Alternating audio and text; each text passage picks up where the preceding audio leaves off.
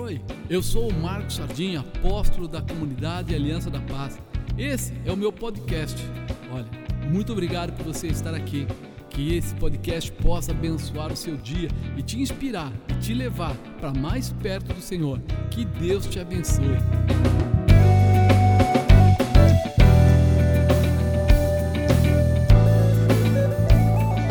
Todo fim é sempre recomeço. Diga, todo fim é sempre um recomeço. Tem pessoas que não entendem isso e olham para as dificuldades como se elas fossem tornar ele impossibilitado. Eu até brinquei de manhã. Eu falei: Deus continua sendo Deus, o diabo continua sendo diabo. A vontade de Deus é te abençoar, a vontade do inimigo é te atrapalhar. Mas tudo depende não de Deus e nem do diabo, depende de você. É. A palavra de Deus diz que ele te abençoa. Não é isso? Toda ferramenta preparada contra vós não prosperará. Quem disse isso? Está na Bíblia. É algo que vem de Deus. Ele diz assim: que você pode todas as coisas naquele que te vem de Deus. Ou seja, o inimigo sabe disso. Que você tem palavras de vitória na sua vida. Eu poderia citar aqui um monte. Só que entre a palavra de Deus ministrada sobre você para a vitória e a tua realização tem aquilo que foi falado pelo pastor, o processo. E esse processo depende de quem? De você. Depende exclusivamente de você. Todos os milagres que aconteceram na Bíblia, Deus participou, mas Ele sempre deu a capacidade para as pessoas realizarem. Ele sempre deixou algo aqui, ó. Tem um mar, levanta o cajado, diga que mar, bum, abriu o mar. Agora vai lá, coloca o sal na nascente, a água ficou boa. Joga madeira nas águas de mar e as águas ficaram doces. Ele ensinou o caminho, mas as pessoas tinham que tomar uma posição, uma decisão. E não é diferente hoje. As palavras proféticas liberadas para mudar a tua vida já existem. Mas enquanto o nosso orgulho, enquanto o nosso pensamento próprio, enquanto nossas vontades humanas estiverem sobre, nós não alcançaremos o objetivo. Porque para alcançar o objetivo depende de você. Cutuca o irmão do lado e diga, depende de você. A vitória é sua. Você ouviu os testemunhos aqui? Os testemunhos foram declarados, então o irmão foi, então o irmão fez, então o irmão se posicionou e Deus realizou. Está na hora de nós entendermos isso. O que Deus já colocou como palavra profética de realização, o diabo não pode tirar, mas você pode. Você pode tirar. Quando você não for, quando você não se posicionar, quando você não acreditar, porque a Bíblia diz isso: se creres, verás a glória de Deus. Aleluia. Diz lá: tudo é possível que crer. Quem crê fica parado? Não. Quem crê fica, ah, tipo amanhã, amanhã, quem sabe? Ou vamos deixar para depois de amanhã. Ah, sabe o que é? Eu não tenho dinheiro. O meu Deus, segundo as suas riquezas, suprirá todas as vossas necessidades em glória. Nós muitas vezes não entendemos que as coisas acontecem na nossa vida e eu acredito que Deus permite quando Ele quer mudar alguma coisa. Ele permite às vezes que venham situações que não são agradáveis, que são difíceis, que mexem com a nossa estrutura, por quê? Porque Ele fala que não há nada oculto que não venha a ser revelado. Mas ele não fala isso assim, e eu vou acabar com você. Ele fala, e aí começa o recomeço. Aí se estabelece o recomeço. Por quê? Porque quando a gente entende que deu errado, a gente se prepara e Deus nos levanta. A Bíblia diz que a ira do homem é levantada de Deus. Ou seja, você cai, mas a mão dele está estendida para te colocar de pé, mostrando você o caminho e a realização em qualquer área da sua vida. Pode ser profissional, pode ser familiar, pode ser financeiro, pode ser o que quiser. Ele está pronto a pegar você lá embaixo e levantar você e colocar na posição novamente. Por isso, eu coloquei aqui que todo fim é sempre um recomeço. Ou seja, não há dificuldade que possa roubar a promessa de Deus na sua vida. Não há. Porque mesmo que ela pareça que está te impedindo, se você se posicionar, você vai se levantar de novo, vai começar de novo e Deus vai fazer tudo o que for necessário. Tudo. O último momento às vezes, quando parece que não vai acontecer, quando você acha que até já passou, qual é o caso de Lázaro, até já passou do tempo, o Senhor move a pedra e fala: Tira a pedra que eu vou fazer alguma coisa. Ele fala: A pedra você tira, o milagre eu faço. Então nós precisamos entender esse mover, essa, esse relacionamento de autoridade e poder que vai trazer mudança. Por isso eu coloquei aqui como tema recomeçando do pó. Vamos falar que é forte, né? Quando fala que você está no pó, quer dizer que você está com o quê? Com nada, não é verdade? Porque o pó quer dizer assim, até o que era ruim já se desmontou, já se desfez. Não existe mais nada. E aí, quem vê o fim das coisas, ele na maioria das vezes não imagina como foi o começo delas. Muitas pessoas não entendem a gente vê o povo entrando na terra prometida e a impressão que a gente tem é que houve uma promessa e o povo entrou na terra prometida. Mas entre a promessa e o povo entrar na terra prometida, aconteceram algumas coisas nesse caminho aqui. Você lembra? Quantas coisas? E nós muitas vezes não entendemos isso. A gente só vê, nossa, como eu queria estar naquela época, quando Deus mandou maná do céu. Quando Deus fez água sair da rocha, pensou? caiu maná do céu, água sair da rocha. E que o povo achava daquilo? Difícil. Mas por que difícil?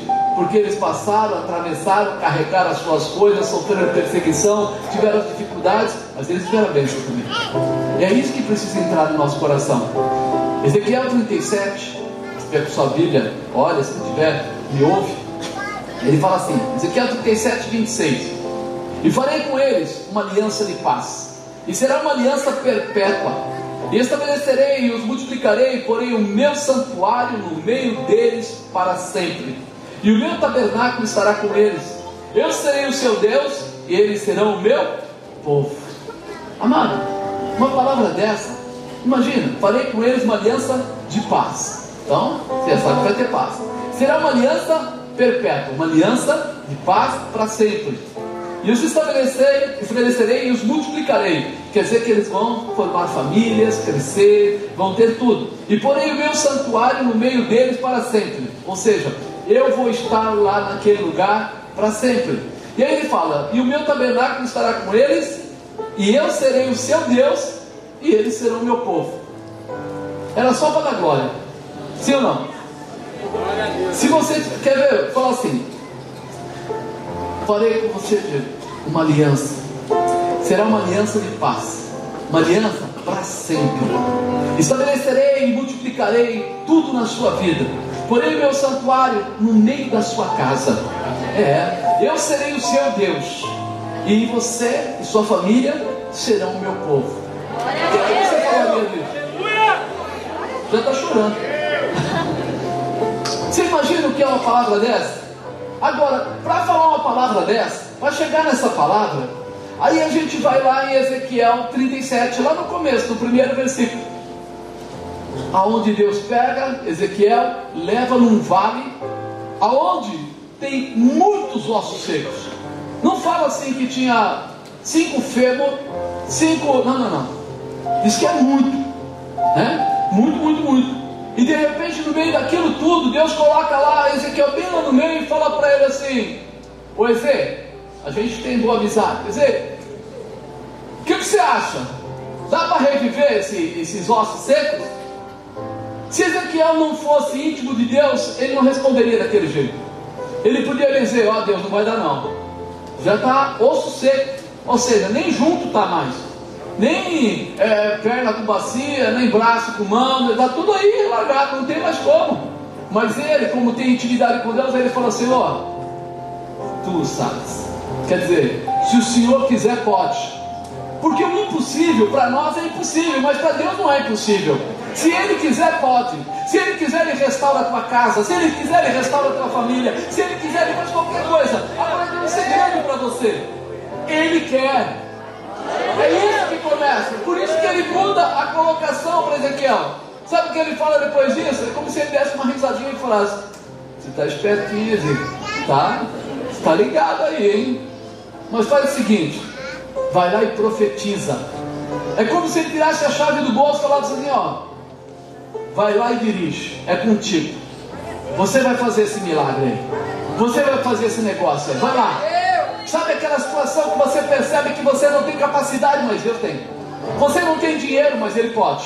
Você não sabe como, mas Ele sabe. Você não enxerga além da parede, mas Ele enxerga até onde você não imagina. Então, para Ele não há nada que possa ser impossível. Em tudo Ele pode. Em tudo Ele faz. Em tudo Ele realiza. Mas Ele está dando a, a chave na sua mão. E isso precisa entrar no nosso coração. Porque quando nós olhamos o final, a gente não enxerga de onde veio. Por isso eu queria liberar na sua cabeça a ideia que recomeço não é quando tudo está bem. Recomeço é quando você quer mudar alguma coisa. Se estiver bem, a recomeço. Se tiver tudo mal, a recomeço. Se tiver tudo em pé, a recomeço. Se tiver no pó, a recomeço. Por quê? Porque nós estamos em Deus. E quando você está em Deus, a autoridade de Deus, ela vem sobre você de uma forma especial, ao ponto de fazer você reagir para coisas tremendas. Para facilitar, eu vou começar a citar aqui a palavra, para a gente não perder, né? Recomeçar dependerá em qualquer estágio da nossa dificuldade, das coisas que estão lá, vai depender de a gente acreditar ou não em Deus. Não importa sendo muito, não importa sendo pouco, não importa o que está acontecendo, não importa. Deus é o Senhor. Ele pode todas as coisas e Ele está passando essa, essa liberdade, essa liberação para a sua vida. O que atrapalha você? O que atrapalha cada um de nós? O ego, o orgulho, nossa forma de ver. Que é isso? Já tentei duas vezes, não deu certo. O que, que você fala? Não vou fazer de novo. Duas vezes já deu errado. Por que eu vou fazer de novo? Por que eu vou tentar de novo?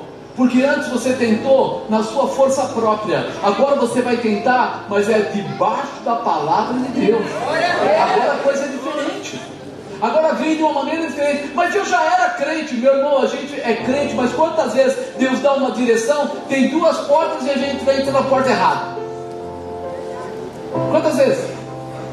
Uma pessoa chegou para mim, nós estávamos conversando aí, a bispa também, e a pessoa falou assim: é, Eu não sei quando eu devo emprestar dinheiro, quando eu não devo emprestar dinheiro, porque afinal de contas a pessoa precisa, é irmão também, é isso e aquilo. Eu falei: Irmão, você perguntou para Deus.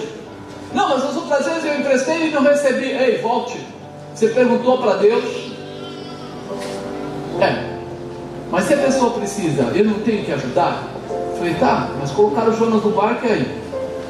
Quase afundou o barco. O próprio Jonas pulou fora para salvar eles. Agora imagine o seguinte: quando eu faço as coisas segundo o meu conhecimento e a minha sabedoria, eu corro riscos que a minha sabedoria e o meu conhecimento me dá. Quando eu dou jeitinho nas coisas, sou eu que dou jeitinho. Então eu preciso mudar essa história. Eu preciso começar a entender que Deus tem a palavra, a orientação, a direção, o propósito, o objetivo. Toda vez que eu faço do meu jeito, eu corro riscos. Não quer dizer que não dá certo. Muitas vezes dá certo. É por isso que as pessoas vão sair fora. Sabe por quê? Porque eu falei assim, eu não vou nem orar. Isso aqui eu já, eu já entendo o que é, então eu já faço. Deu certo. Ele não percebe. Ele vai se distanciando. Mas no dia que ele precisa, ou que a coisa engasga, ele está tão longe que ele não consegue conversar. E aí as coisas complicam. Né? Será que nós estamos dispostos a recomeçar? Você viu quantos amigos tiveram? Eu não sei vocês pessoas aí que estão dispostas a recomeçar. O resto está sem. O que ele quer recomeçar? Eu não quero nada. Eu quero que você pense na sua vida. Eu quero que você entenda o projeto. Eu quero que você avalie o que você está fazendo. Se você estiver disposto a recomeçar, dá um grito bem alto. Porque você precisa, a primeira coisa é entender com você mesmo. Não adianta chegar e falar para minha mulher, mulher, eu devo querer recomeçar? Eu vou no meu filho, filho, eu devo querer recomeçar? Eu vou no meu patrão, eu devo querer recomeçar? Peraí, irmão. Se a salvação é individual, a escolha também é pessoal. São coisas que eu escolho, você escolhe. E você muda a história. Então é hora de nós pararmos para avaliarmos. Porque recomeçar vai exigir algumas coisas. Recomeçar exigirá, primeiro, andar ligado ao Espírito Santo de Deus. De andar ligado ao Espírito Santo. Veio sobre mim a mão do Senhor, e ele fez cair o Espírito do Senhor, e me pôs no meio de um vale que estava cheio de ossos, e me fez passar em volta deles, e eis que eram muito numerosos sobre a face do vale, e eis que estavam sequíssimos. O começo ele vai, recomeço ele vai exigir que você entenda a sua necessidade de intimidade com o Espírito Santo. Tem vezes que a gente é, vai se apegando a Jesus porque Jesus salvou, não é verdade? Diz que pela graça sois salvos, um favor que nós não. Mas Jesus foi para o céu e Ele está sentado à direita do Pai e intercede por mim e por você.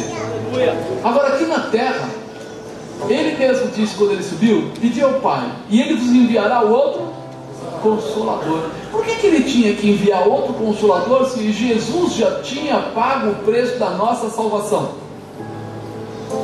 Por que será? Porque o que adianta eu ter aí o projeto da salvação? Ou vamos facilitar uma coisa? O que adianta ter uma porta? Ali tem duas, uma ali no auditório e outra ali na passagem do escritório. E eu viro para cá e digo para você: passa pela porta que lá dentro tem 10 milhões de reais. O que, que você vai perguntar para mim? Qual das duas? Tem mais uma? Vendo duas. Mas de repente, é, o Espírito Santo é esse que diz para você: a porta que você passa é da esquerda. Se você passar pela da esquerda, é lá que você vai receber aquilo que você está procurando. Muita gente fala de salvação, mas muita gente se perde na visão da salvação. Alguém fica assim, mas por que pecado?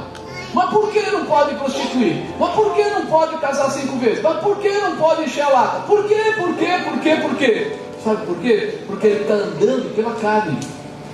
E aí, quando ele anda pela carne, o mundo jaz no maligno.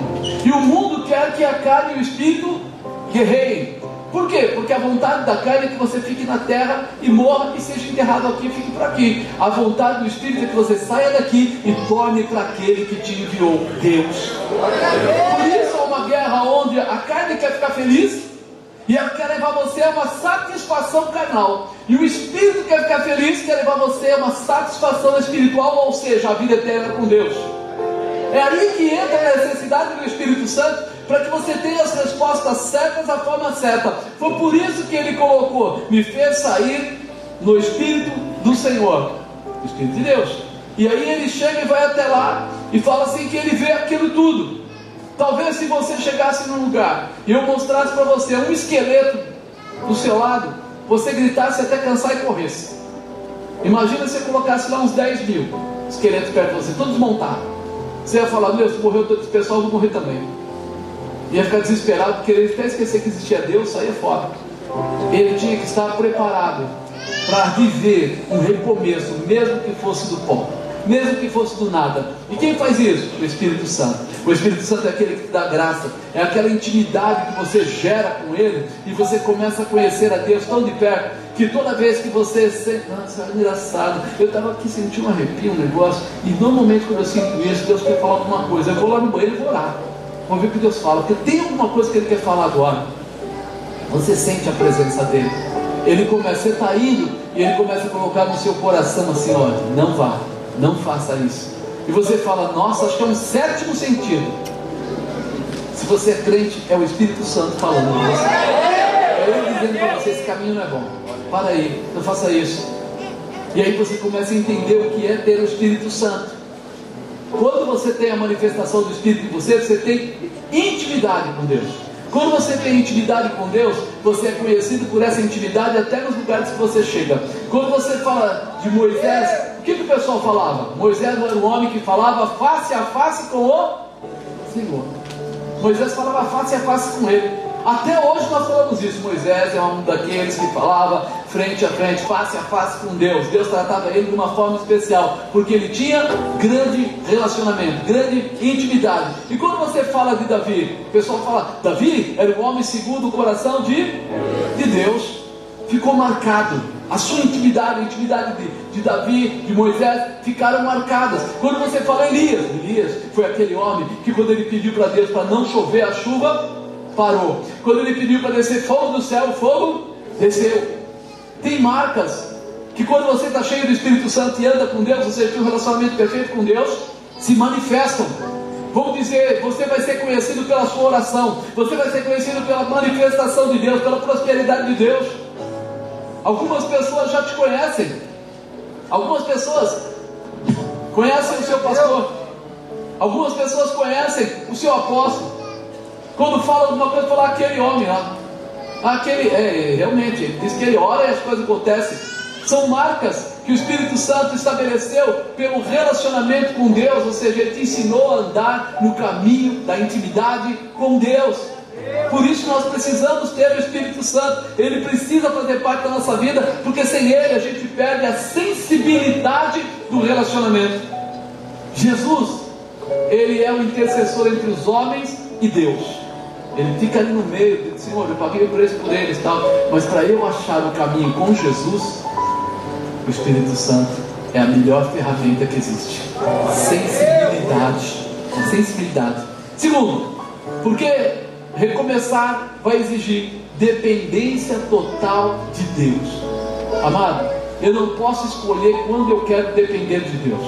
Eu preciso entender que o Senhor verdadeiramente é o meu pastor e que nada me faltará. Eu preciso entender que Ele está disposto. Olha o que ele fala no versículo 3. E me diz: Filho do homem, porventura viverão esses ossos? E eu disse: Senhor, tu sabes. Dependência total de Deus. Ele podia ter chutado: Olha, Deus, seguindo o que eu conheço, não. Olha, se o Senhor tiver num dia bom, eu acho que sim. Não, não. Ele falou: Não. O Senhor sabe. O que o Senhor falar é o que vai acontecer. Aquela dependência que quando uma pessoa fala para você, você quer comprar meu carro? Eu, olha, eu estou vendendo, é barato, é isso e aquilo, você fala, eu vou orar. E aí Deus fala para você assim, não faça negócio. E todo mundo fala assim, você perdeu aquele negócio? Você fala, eu falei para Deus, ele falou para não fazer. Ou Deus fala assim, compra. E o negócio está até caro, mas Deus fala, compra. E você vai, compra e paga tranquilamente. Aí todo mundo fala, caramba, tá, achei que estava caro, mas o carro estava bom, você conseguiu, que bom. Nós estamos debaixo de uma orientação. Nós sabemos quando nós devemos orar, quando nós devemos calar, quando nós devemos ir, quando nós devemos parar. Por quê? Porque nós dependemos de Deus, falamos com Ele. Porque Deus, Ele tem o que? Autoridade. Ele tem o que? Poder. Ele é o dono do ouro e da prata. Ele pode todas as coisas. Então a melhor dependência que existe na vida não é do médico. A melhor dependência que existe na minha vida não é do banqueiro, do bancário, do, do, gerente do banco, do diretor. A minha dependência melhor não é das pessoas, porque Deus pode abrir portas aonde não tem. E a porta que ele fecha? Uau, vocês estão crentes pra caramba. Glória a Deus. E ele coloca você por cima e não? Olha, rapaz. Está gravando isso? Deixa gravado, pessoal. É, esse povo aqui, ó. Olha o que diz aqui em Isaías 43, 13. Vou citar três versículos para você. Ainda antes que houvesse dia, eu sou. Ninguém há que possa fazer escapar das minhas mãos. Agindo eu, quem impedirá? É por isso que a gente fala dependência total de Deus. Se Ele está agindo, ninguém pode impedir. Vale a pena. Provérbios 9, 10 fala assim: O temor do Senhor é o princípio da sabedoria, e o conhecimento do santo, a prudência. Ou seja, eu preciso olhar para Deus como alguém que me dá sabedoria. Eu sigo os princípios dele, porque eu vou ser sábio naquilo que eu fizer. 1 Coríntios 1, 25. Porque a loucura de Deus é mais sábia do que os homens, e a fraqueza de Deus é mais forte do que os homens. Ou seja, não tem perigo. Se eu estiver ligado nele, seja lá o que for, vai acontecer. Ah, mas está demorando, meu irmão. Nunca diga para Deus está demorando. O tempo de Deus é perfeito. O nosso tempo é imperfeito. É lógico. Na sua visão e na minha visão, nossa, como está demorando. Já viu um médico estudando? Quem já viu os médicos aí? São 11 anos entre a faculdade e residência. Você fala, nossa, precisa de 11 anos, daqui a pouco você vai a 3 anos assim, e o médico errou é passível 11 anos e aí pode se enganar num detalhe, pode sem querer, não estou que ele faz por mal, mas pode acontecer. Quando as coisas têm que ser perfeitas, o tempo é maior. Quando as coisas podem ser de qualquer jeito, tem faculdade aí de dois anos. Por que, que a faculdade de medicina não pode ser de dois anos? Pensou quanta gente ia morrer? Né? Oh, desculpa, eu fui emendar o seu, seu dedo e coloquei na testa. Oh, desculpa, eu ia né, mexer no seu intestino, liguei no seu pulmão. Não ia dar certo.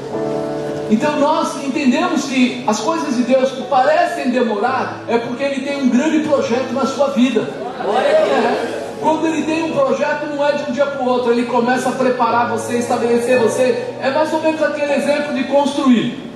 Quando você vai construir um barraquinho de madeira de dois por dois, você pega e põe um caibro 20 centímetros para baixo na terra, faz uma amarraçãozinha leve e fica lá. Quando você faz um prédio de 10 andares, dá para colocar 20 centímetros de alicerce?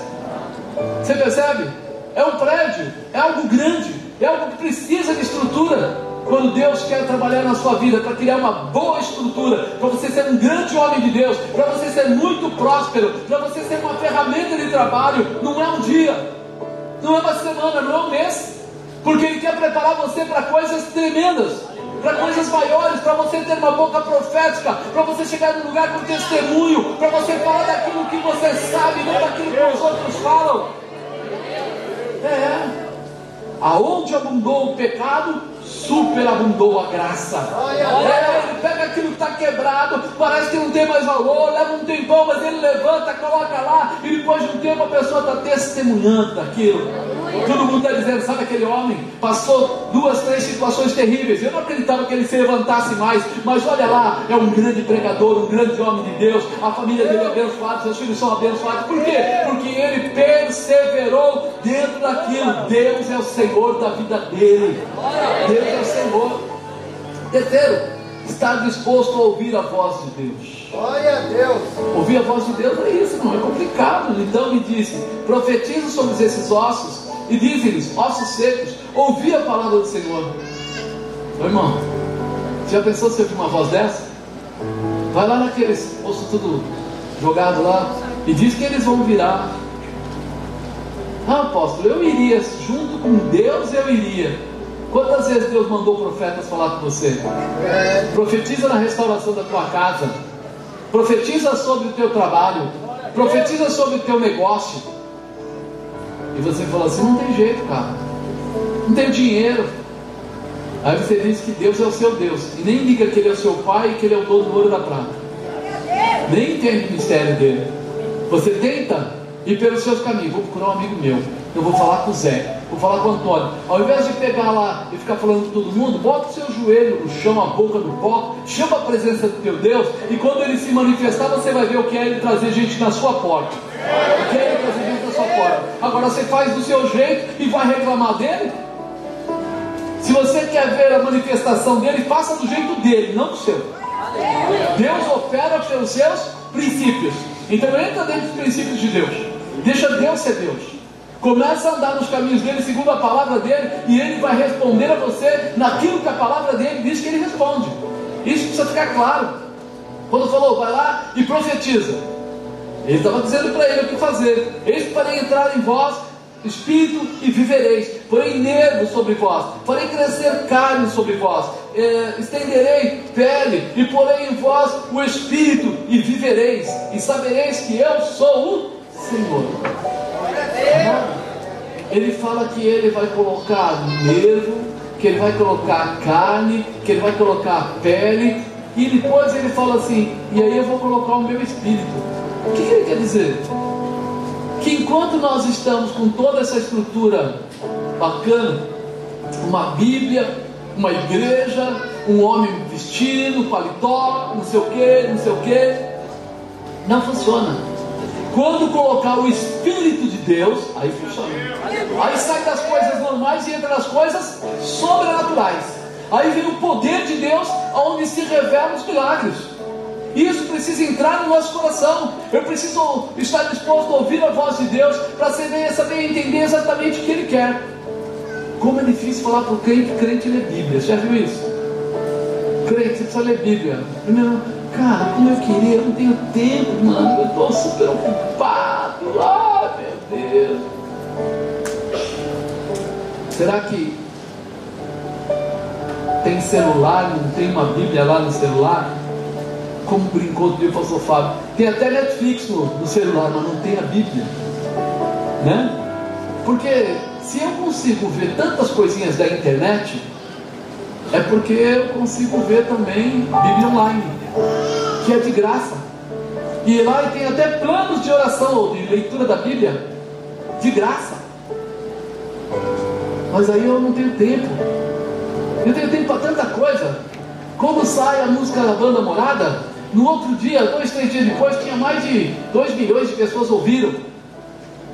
Pergunta para aquele povo, quem lê a Bíblia ali? 80% não leu. Mas quando é uma coisa que satisfaz a carne, o pessoal corre. Eu não falo mal da banda morada porque o Brunão é amigo, é querido, é homem de Deus. Mas eu digo assim, isso mostra pra gente quem tem tempo e quem não tem tempo. Porque se alguém consegue, ou 2 milhões de pessoas conseguem ouvir a música, eles poderiam ter lido a Bíblia também. Ah, mas ninguém, ninguém leu. Não, não. Com certeza uns 20% leu. Mas eu falo assim, será que nós estamos preparados para conhecer mais de Deus? Para saber tudo que nós temos direito? Porque quando eu entendo que eu tenho direito, eu começo a usufruir daquilo que é meu. É sempre um direito. Quando eu falo, Deus é o dono do ouro da prata, o pessoal fala assim, tá bom, mas ele que fica com ouro com a prata e eu fico aqui embaixo com as contas. Por que acontece isso? Porque eu não me projeto. Porque você vê, quando o, o pastor veio aqui falar sobre dízimo e oferta e primícia e tal, tal, tal, ele está falando, aquilo que você semear, isso também você colherá. Aí a pessoa fala, é fácil falar isso, mas não tenho dinheiro. Aí ele falou daquela velhinha lá, da, senhorinha lá humilde com duas moedinhas. Duas moedinhas é dinheiro? É muito pouco, né? Mas era tudo que ela tinha. Talvez ela tivesse dinheiro para comprar dois pãezinhos. E ela tinha uma opção: comprar os dois pãezinhos ou entregar a oferta dela. Ela foi entregar a oferta. Ela acreditou naquilo. E quantas vezes a gente faz a mesma coisa? Quantas vezes a gente pega o recurso que a gente tem e gasta em coisas que não são tão, que não são importantes? Mas quando chega na hora de dizimar, ou de primicial, ou de qualquer coisa, eu falo assim: ah, eu não tenho. E a Bíblia diz o quê? Deus dá semente ao que? Semente. E a quem não semeia, vai pedir semente? É muita safadeza, não é? Eu estou contra o princípio de Deus, querendo que Deus prospere a minha casa, quando eu não quero ouvir a voz dele e nem quero seguir os princípios dele. Opa! Né? Eu contei de manhã um testemunho, né? um rapaz que era da igreja, muitos anos atrás, não é de agora não, é antigo esse testemunho. Mas um dia ele chegou na igreja e ele, uma pessoa, era muito bacana, a gente gostava muito dele, pessoa séria até. E ele chegou lá e falou assim: Eu estou desempregado, eu não tenho mais dinheiro nenhum. Sou casado, ele tinha uma filhinha, e de repente ele falou assim: Eu trouxe meu carro e vou doar na igreja. E eu fiquei apavorado. Não, não, peraí, peraí, calma. Vamos conversar com a senhora, sua esposa. Isso é minha mulher dele. Falei, eles eram jovens até. Falei, olha, é, a sua esposa chegou aqui e disse que você, a, seu marido chegou aqui e disse que vocês querem doar o carro e tal. Ela falou, olha, eu fui muito contra. Mas ele pregou para mim e falou uma coisa que é certa. Nós não temos dinheiro, ele está desempregado, nós estamos só com esse carro, e esse carro daqui a pouco vai ter que vender. Então é o nosso último bem. Então nós resolvemos uma coisa, nós vamos entregar para Deus para que Deus mude a nossa vida. E aí naquele momento, eu fiquei, não é possível. Sabe aquele pastor que morre de medo de fazer uma coisa que prejudique alguém? Eu falei para ele, eu vou pegar o carro, Vou pôr aqui na garagem da igreja, tinha um vãozinho lá que a gente colocava as coisas nos carros. Aí eu falei, vou guardar aqui. Por 15 dias, eu não vou mexer nesse carro. Ele vai ficar aí. Ele falou assim, pode vender. Eu falei, não, ele vai ficar 15 dias aqui. Se você mudar de ideia, você volta e pega o seu carro. Ele falou, não vou mudar de ideia. Deus vai fazer um milagre e vai mudar a minha vida. Eu falei, é mais crente do que eu. Tudo bem. Ele foi embora. Passou uns dias, eu não ouvi. Aí passou mais um tempo, eu falei pro pessoal, fulano, vai lá dar uma olhada. De repente ele tem, levou uma cesta básica que a gente deu, mas uma cesta básica em nada é quase a mesma coisa. Não, dá para comer um pouco, mas não dá para tanta coisa assim. Eu não estou vendo ele aqui. Aí foi lá. Aí ele falou assim, poucos dias depois, ele foi chamado na telefônica. E aí ele foi na telefônica. E aí o pessoal deu para ele, contratou ele, deu para ele um ótimo salário, muito melhor do que ele recebia. Só que quando contrataram ele, precisavam que ele tivesse disponibilidade. Então deram para ele também um carro. E quando deram o carro, deram para ele também todo o combustível que ele gastasse. E disseram que ele ficaria com o carro de segunda a domingo. E era um carro zero. E ele falou: agora eu tenho carro, eu tenho combustível, eu tenho salário, eu tenho convênio médico, eu tenho vale refeição, eu tenho ajuda para o mercado. E em pouco tempo, ele pegou o recurso que ele juntou, foi para Santo André, comprou um apartamento lá, foi morar na casa própria dele. Foi bom ou foi mal o que ele fez? Foi bom? Você teria coragem de fazer? Pode botar o carro aqui em cima. Amado, isso daí é só para quem vive a palavra de Deus. Aquele que acredita, porque quando ele trouxe, eu fiquei preocupado. Falei, meu Deus, ele só tem o carro e como é que ele mora na casa do Oscar do tio? Como é que ele vai acertar a vida dele? Ele falou assim: O Senhor me ensinou que quando nós damos uma oferta alçada ao Senhor, Ele responde, Ele vai responder. Se eu conheço a palavra e vivo a palavra, automaticamente meu medo acaba. Ah, mas eu fico preocupado, preocupado você vai ficar sempre. Mas você vai acreditar naquilo que Deus fala. Por isso que eu falei, ouvir a voz de Deus mudou a vida dele. Como podia citar outras pessoas que mudaram a vida com esse tipo de posicionamento? Eram tudo e ele entregou tudo. Ficou zero, mas acreditou no poder de Deus. Acreditou naquilo que o Senhor estava falando. É para que haja transformação. Ele diz aqui assim: ouvi a palavra do Senhor. Ele me disse, ele me disse, profetiza sobre esses ossos e diz-lhes, ossos secos, ouvi a palavra do Senhor. Alguém quer mudança de vida? Ouvir a palavra do Senhor. Começa a prestar atenção na palavra de Deus. Porque é isso que vai mudar. Ele falou: fala lá para os ossos secos. Que é para eles ouvirem a palavra de Deus. A realidade é que esses ossos secos representavam o povo de Israel que estava perdido, que já não tinham mais esperança, que tinham sido inclusive levados cativos, que estava tudo realmente, pegou fogo, quebrou o muro, estragou tudo. Então eles estavam totalmente desanimados, despreparados, desfalecidos pelo projeto por causa da dificuldade.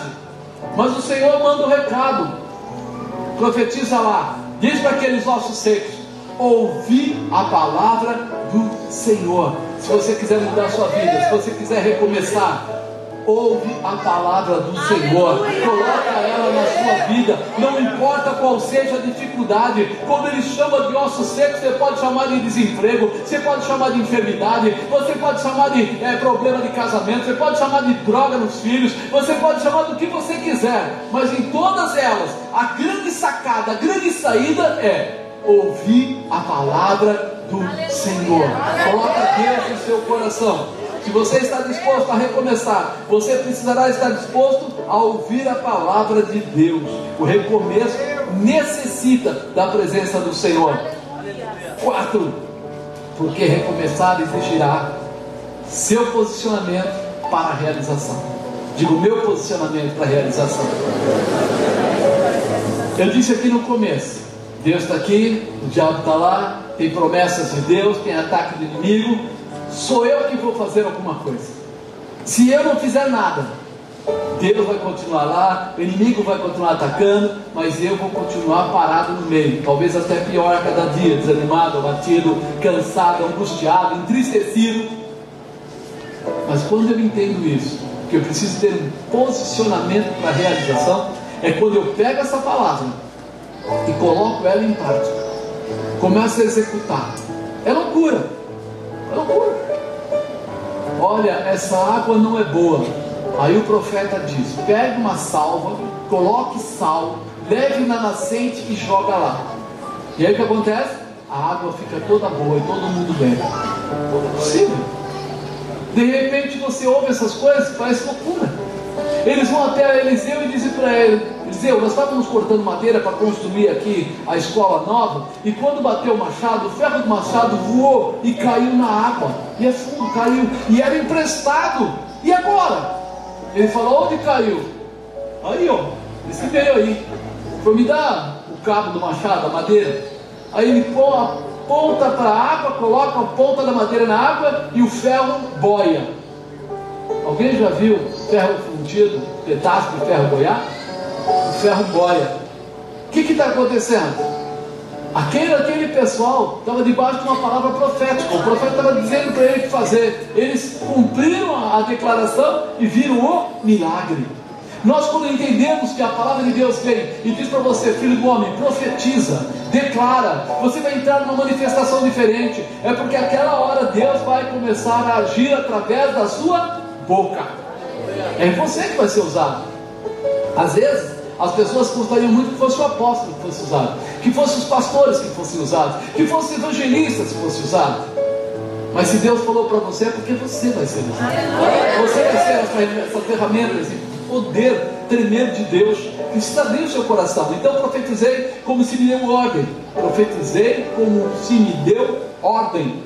E houve um ruído enquanto eu profetizava. Epa, ele estava profetizando e começou a fazer barulho. Eis que se fez um rebuliço, e os ossos se chegaram, cada um ao seu osso. Mano, era um, um vale de ossos secos. Tinha lá a parte de baixo da perna, a parte de cima, bacia, tinha braço, tinha dedo de mão, papapá, tudo jogado. De repente, cada pedaço de osso começou a encontrar com um outro pedaço certo. Não foi assim, olha, de repente o osso grudou na bacia e era justamente a mão. Não, não, foi o osso da perna, o fêmur que grudou na bacia no lugar certinho, ou seja, formou perfeitamente. Isso mostra para gente que quando você está sendo usado por Deus, o que você declarar vai ser feito perfeitamente, independente da sua capacidade. Quando você profetiza a cura, mas eu não sou médico, não precisa ser. Mas eu não sou entendido farmacêutico, não precisa ser. Porque toda sabedoria é do Espírito, é de Deus. Você só precisa ser fiel a tua boca precisa ser uma boca fiel, ou seja, para falar exatamente o que Deus está dizendo. Quando Deus fala, profetiza, filho do homem, você profetizar toda a parte lógica do acontecimento, da onde veio o dinheiro, como a cura se estabelece, como restaura o casamento, como libera a mente, como se restabelece até mesmo o processo espiritual de você ser levantado como um grande homem de Deus, uma grande mulher de Deus, é Deus que vai fazer. Se ele não está fazendo, é porque você não está profetizando como ele determinou. Ok? Glória a Deus. Porque ele é perfeito. Deus não erra. Deus não se engana. E se ele declara, é porque ele faz. Então, se não está acontecendo, é necessário que preste atenção. Olhei e eis que vieram vieram um nervo sobre eles, e cresceu a carne, estendeu-se a pele sobre eles por cima, mas não havia neles espírito. Se a gente começar a prestar atenção nessa palavra, ela diz muito mais do que simplesmente o que nós estamos vendo. De manhã eu comecei a falar, estava me empolgando, perdendo a direção da palavra, gerando uma nova aqui. Mas por que ele não falou só assim? Diga lá que o corpo se forme. Pronto. Não, não. Ele falou primeiro os ossos têm que estar nos lugares certos. Depois tem que vir os nervos. Você consegue movimentar a mão sem nervo? Não. Os nervos ligam ao cérebro. Cada situação. A carne. Ah, tudo bem, mas eu tenho nervo. Mas se eu não tiver carne, não tem problema. Tem. Quando a pessoa fica mais velha, ela começa a não ter exercício nenhum, começa a dar flacidez nos músculos, e aí a pessoa começa a ter problema na coluna, problema na nuca, problema em tantos lugares de dores etc., porque está flácido, ou seja, tem que ter o músculo certo no lugar certo, da forma certa. Aí ele fala: coloque a pele, por quê? Porque a proteção externa do contato é a pele. Se você trocar isso para uma pregação, você vai começar a entender como é importante cada uma das coisas que Deus coloca na nossa vida e tem uma razão de estruturar você, de colocar você em pé, de firmar você, de fazer você ter intimidade com Deus, dedos que se ligam à cabeça. A cabeça nossa é Cristo, a cabeça do cristão é Cristo. Você começa a entender como ele fala tantas coisas em tão poucas palavras. Mas no final, ele fala uma coisa importante. Ele fala assim: Mas não havia neles o Espírito. Não adianta estar totalmente você em pezinho, dizer que é crente, se não há o Espírito. Ele diz: profetiza o Espírito, profetiza, filho do homem. Diz o Espírito: assim diz o Senhor Deus: vem dos quatro ventos, ó Espírito, assopra sobre esses mortos, para que vivam, para que vivam. A mudança do verdadeiro cristão é a intimidade com Deus. E a intimidade com Deus se faz através do Espírito. Você é corpo, alma e Espírito. O Espírito vem de Deus. Quando a, a mulher concebe, quando inicia a formação, já tem vida. O Espírito já entrou lá. Mas ainda não tem coração, mas o Espírito já está lá. Porque Deus, quando Ele coloca, a primeira coisa que Ele faz é o fôlego fôlego de vida. Fôlego de vida é pulmão fôlego de vida é a presença de Deus na vida do ser humano. A carne é formada ano a ano. A alma é formada pelos sentimentos daquilo que vão acontecendo. O Espírito, ele veio de Deus e deveria tornar para Deus o tempo certo. Isso precisa estar no nosso coração. E profetizei como ele me deu ordem. Então o Espírito entrou neles e viveram e se puseram em pé. Um exército grande e extremo. Receber o ensinamento de Deus não é o suficiente, mas nós precisamos colocar em prática para atingirmos os objetivos propostos. A palavra de Deus ensina você. Deus não muda de ideia. O versículo diz o que? Ele não é homem para que minta, nem filho do homem para que se. Se ele falou, ele é filho para fazer. É por isso que essa intimidade faz com que você ouça e coloque em prática o que ele está falando e ele vai mudar a tua casa. Ele vai prosperar o teu lar, Ele vai prosperar os teus negócios, Ele vai curar as enfermidades, Ele vai fortalecer você no propósito, no objetivo, naquilo que é necessário. Apóstolo, eu nunca mais vou morrer? Vai, vai. Porém, vai de forma diferente. Vai debaixo da guarda e da proteção de Deus. Vai com todo cuidado, no tempo certo, não de qualquer maneira. Nós temos que estar entendidos disso, né? Precisamos pegar todo o ensinamento e executar. Se você tiver sonhos, mas não se permitir passar pelo processo, eles serão apenas sonhos. Mas quando eles entrarem no processo de Deus, vai doer um pouquinho? Sim ou não? Sim. Vai. Mas por que vai doer? Porque a gente aprende desde pequeno a ser mimado. É é? Quando você nasce, alguém bate, você chora, e você, depois que chora, percebe que já coloca você grudadinho no rosto da mãe para acalmar. Você fala, então se eu chorar, a mamãe vai deixar eu ficar pertinho. Depois você quer comer, você chora e ele te dá uma comida. Depois você faz sujeirinha na caca lá na fralda e chora e eles trocam a sua fralda. O que, que você vai aprendendo? O que é que traz benefício para você? Chorar. O ser humano de pequeno ele aprende a ser manhoso. Ele aprende a ser manhoso, não adianta, é, é natureza. E ele vai crescendo muitas vezes dentro disso. Quando ele é muito sério, firme, forte, o pessoal fala assim: ah, não vou nem ajudar. Aí ele se faz de coitadinho, Há dia, há mês, há ano, aí todo mundo, coitado, ele só passa perrengue e tal. Então ele vai aprendendo a ficar com essa conformação. Porém, quando a gente olha para Deus, o Senhor está dizendo para você assim: Eu estou contigo. Se você passar pelas águas, você não vai se submergir. Se você passar pelo fogo, você não vai se queimar. Eu estou com você. Aonde você colocar a planta dos seus pés, a palma das suas mãos, eu darei para você, darei para você por herança lado do coitadinho, ele olha para o lado do filho, Aleluia. direito à herança, direito a tudo aquilo que Deus preparou para você. Então isso precisa ficar claro. A, a, liberação estará sempre nas suas mãos e acontecerá através do seu comportamento. Diga, a liberação está na minha mão. E é o meu comportamento que vai trazer, que vai manifestar. Eu tenho que ser uma boca profética da manifestação do céu. Fala para o irmão lado, você tem que ser uma boca profética da manifestação do céu. Não é para satisfação sua, é para a glória de Deus. É para a glória de Deus.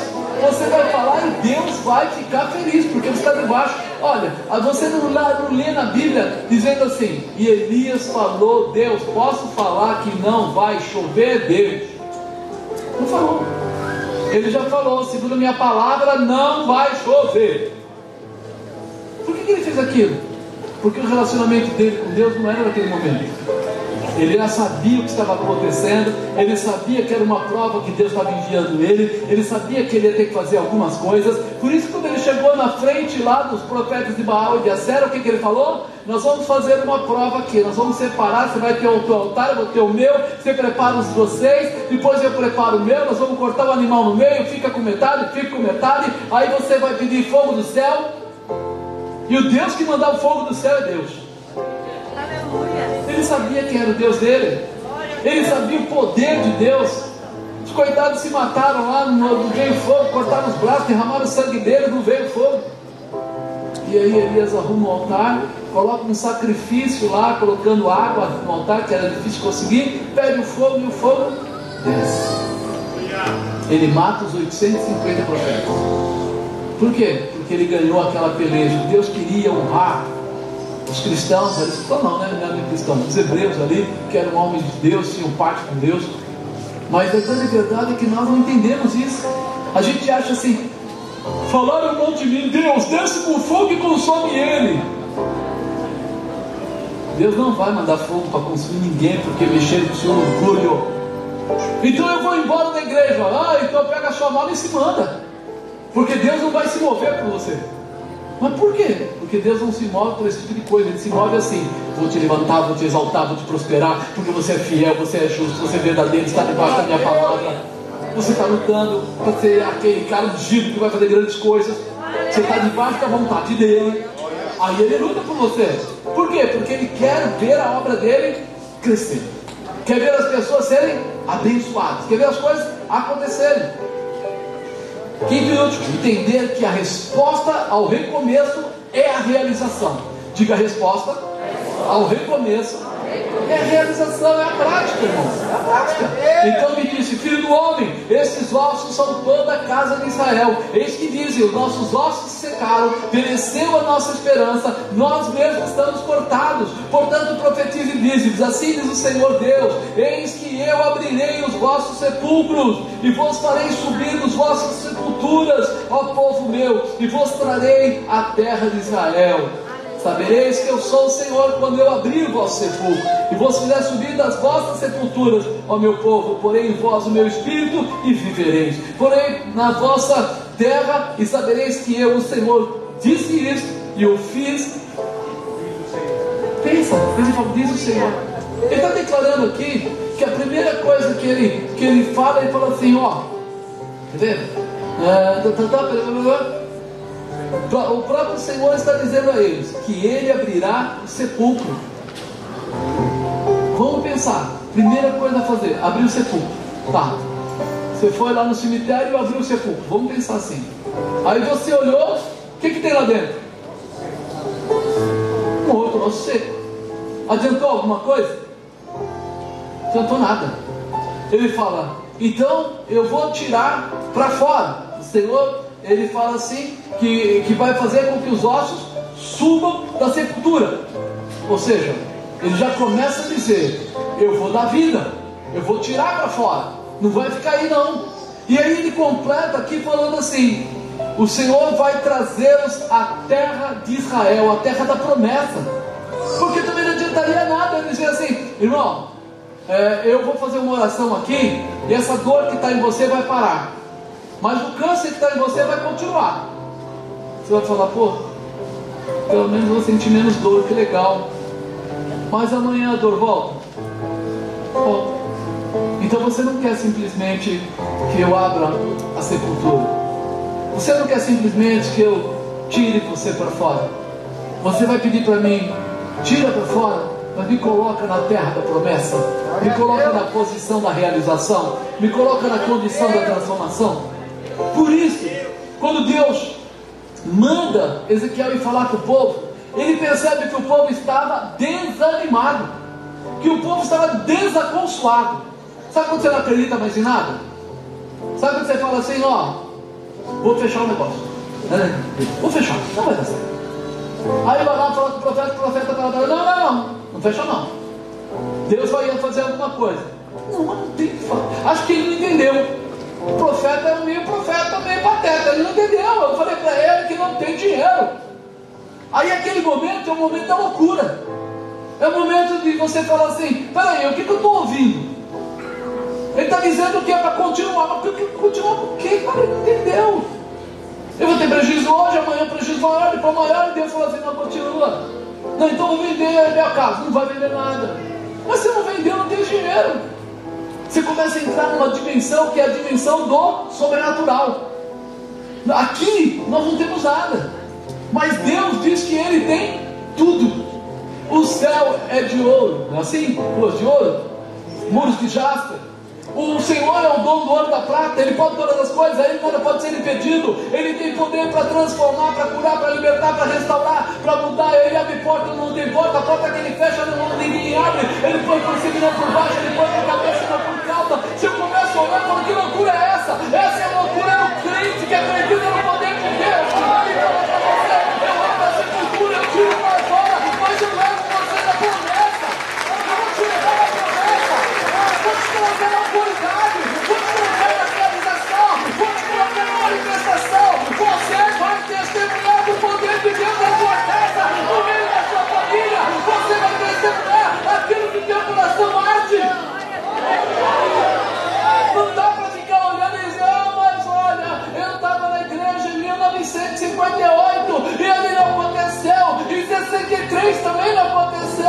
Cristo está para. Recomeço. É agora. É agora. Ou você se levanta e se posiciona. Ou então fica vivendo vendo, coitadinho. Tem gente que gosta de ver coitadinho. Tem gente que fala assim, vai, se levanta, vamos para cima. Ele fala assim, não, mas e se não der certo? Está dando certo? Não. O que, é pior do que já não está dando certo? Não é verdade? Vai para cima. Começa, se estabelece, acredita, se prepara, vive. O que? A palavra profética de Deus. Aleluia. Se Deus falou, amado, eu falo assim, eu não falo nada para vocês que não tenha passado primeiro. É incrível. Lá no passado, quando eu me converti, foi fases assim muito estranhas. Aí o pessoal, não, você não pode ser pastor enquanto você não fizer um velório e um, um casamento. Falei, não, não, eu posso ser pastor sem isso mesmo. Eu não preciso fazer velório, não preciso fazer casamento, não. Está tudo bom esse pastor só. Não passou o quê? Dois, três meses depois, né? Um mês? Um mês depois já apareceu o velório. Eu falei, cara, quantas pessoas morreram aquele dia? Quatro. Eu tive que fazer velório de quatro pessoas. O marido e a mulher se desentenderam, o marido matou a mulher, foi, a mulher estava grávida, aí já foi a mulher e o bebê, aí a mãe do cara ficou sabendo, a mãe teve um infarto, morreu também, aí o vizinho quando viu a bagunça foi socorrer, o cara que atirou pensou que é, o, o, cara fosse entrar na, na, parada, atirou no rapaz também, é outro que foi pro Galiléu, e aí a pessoa veio lá e fala para mim assim, ô, ô pastor, é evangelista, né? Eu queria muito que fosse o senhor lá. É mesmo, mas eu, eu, eu, nunca fiz. Não, mas Deus falou que é o senhor. Não, mas eu não fiz, mas Deus é o senhor. Aí eu fui procurar um pastor amigo meu. Falei para ele, falei assim, cara, ele quer que eu vá lá. Vai, rapaz. É só a parte que tem que fazer. Falei, mas espera aí, eu nunca fui num velório de crente assim, como pastor, como eu, eu fui velório que a gente vai lá, fica olhando pro cachorro, daqui sai, vamos beber um negócio pra gente se animar um pouco, esse negócio tá triste aqui, tomar uma cachaça lá fora e todo mundo fica feliz com aquelas coisas. Agora, ir lá para falar o quê? O que, que eu vou falar? Ele falou assim, ó, leva a Bíblia e leva o hino harpa, né? E vamos para lá. Eu falei, tá. Mas nem perguntei quem morreu. E quando entrei no lugar, tem cachorro? O que aconteceu aqui? O senhor o pastor que vai fazer o velório? Como assim? Foi acidente de carro? Não, foi acidente de bala. Coração, bala. Né? Eu falei, cara, eu falei, era o Antônio, pastor, eu sou Antônio. E agora? Ele falou, olha irmão, olha o profetizado aqui. Ele falou assim, canta o hino da harpa. Eu não sei cantar.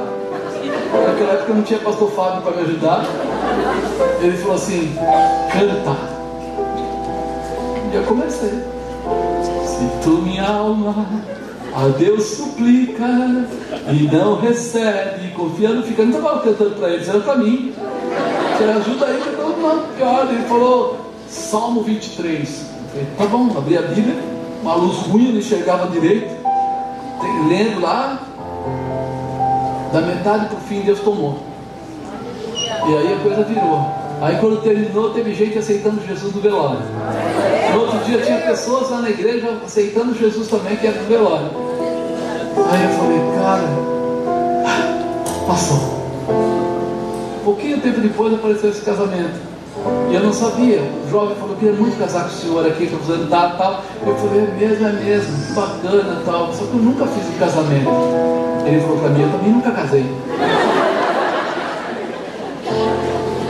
brincadeira, que jovem está tirando sarro da minha cara, mas tudo bem, eu aceitei como gozação, fiquei. Aí depois ele foi e tal, não sei o que, aí eu fico sabendo. O meu líder, meu bispo era tio dele. O pai dele era, oh, a família toda era pastor. Avô, tio, todo mundo. O primeiro casamento que você vai fazer, dois terços da igreja é pastor. E aí? As pernas tremem, dá dor de barriga, faz tudo. Deus, quando quer treinar você, Ele vai te passar primeiro lá nesse negócio. Então, ao invés de reclamar, se levanta. O recomeço é você entender que em qualquer tempo Deus vai preparar você para coisas grandes. Eu nunca imaginei que eu ia estar na mesa da paz, porque naquela época eu nem pensava nisso. E a igreja que eu fui dirigir tinha é, cento e poucas cadeiras. nem lembro exatamente, 20, acho que era, cadeiras. E não tinha nenhuma pessoa. Na verdade ele me mandou para lá, mas tipo assim, começa do zero. Começar do zero, meu irmão, é difícil. Porque tirando os obreiros que estavam lá, no máximo tinha filha de um obreiro, criança tal, não sei o que, não tinha nada. Mas Deus falava assim, eu sei que esse cara vai, vai dar calma. Vai sair alguma coisa boa desse sujeito. Eu não entendia isso. Por isso, à medida que foi passando, Deus foi tratando. Um púlpito que dois e meio por dois. O tamanho desse púlpito aqui era o tamanho da igreja. Ela um pouquinho mais larga, um pouquinho mais estreita, menor. E aí você fala, o que aconteceu? Querido, Deus foi dando momentos de dificuldade, de aflição, mas cada dificuldade, cada aflição, Ele dava um crescimento. Era um recomeço, mostrando assim: eu vou te treinar, nem que seja na coleira, mas você vai aprender. E foi passando o tempo e eu fui aprendendo. Eu fui aprendendo quando a gente prega, que pastor gosta de pregar assim, que Deus cura todas as enfermidades, e que se você estiver né, fazendo alguma coisa para Deus, é, você pode tomar veneno, você pode fazer isso, pode fazer aquilo, não vai fazer dano nenhum na sua vida. Aí me traz uma pessoa com a perna toda aberta, toda com pulso, perna assim na perna, todinha com pulso, aquela cheirando podre. E aí a pessoa fala assim, eu trouxe ele para o senhor ungir. E eu fiquei pensando, como jogar o óleo sem pôr a mão? Porque veja, eu negócio assim, eu vou pôr a mão. E aí veio na minha cabeça essa palavra. Tomará veneno, nos fará dano algum. Dá o azeite aí. Todo mundo ficou olhando para mim, eu enchi a mão de azeite, passei em cima da ferida com bastante cuidado. Fui passando, passando todo mundo.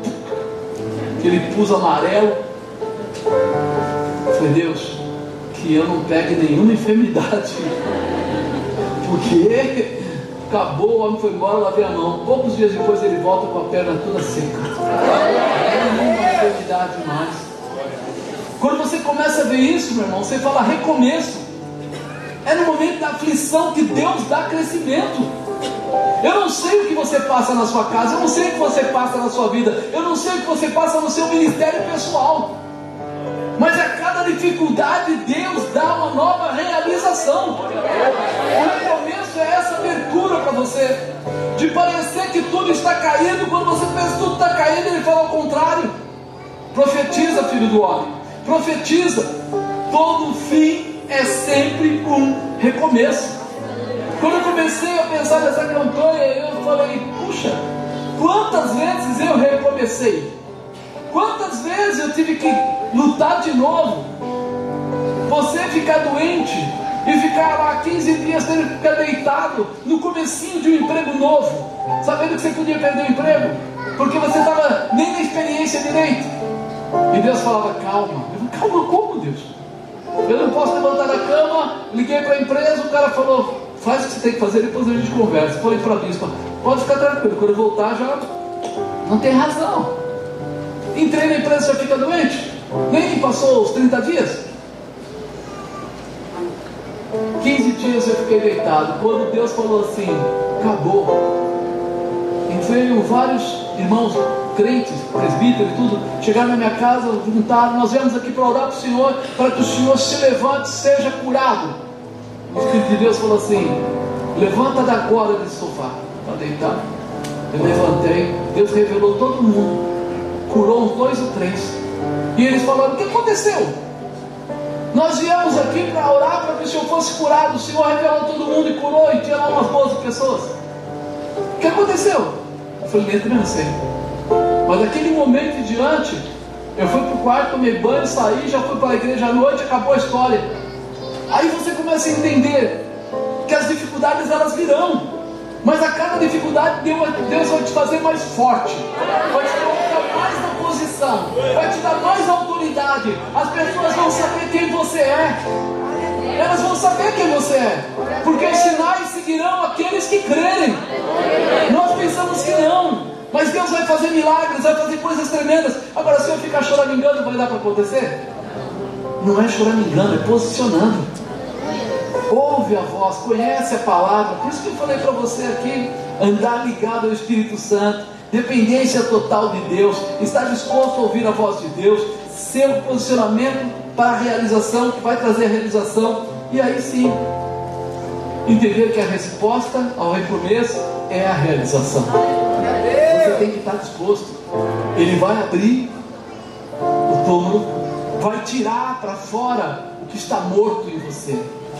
Mas ele não só vai tirar para fora, ele vai levar para a terra prometida, para Israel de Deus, para o lugar onde você é príncipe, aonde você é chamado de filho, aonde você tem direito à herança, aonde toda a prosperidade do céu se manifestará sobre a sua cabeça. Amém, amado? Você crê nisso? É recomeço. Ainda que você diga, mas poxa, eu estou no pó. É recomeço do pó. Para que você saiba que Deus pode fazer milagres no vale, nos montes, não importa onde seja, Ele é Deus. Ele faz coisas tremendas. Amém? Fica de pé, meu santo.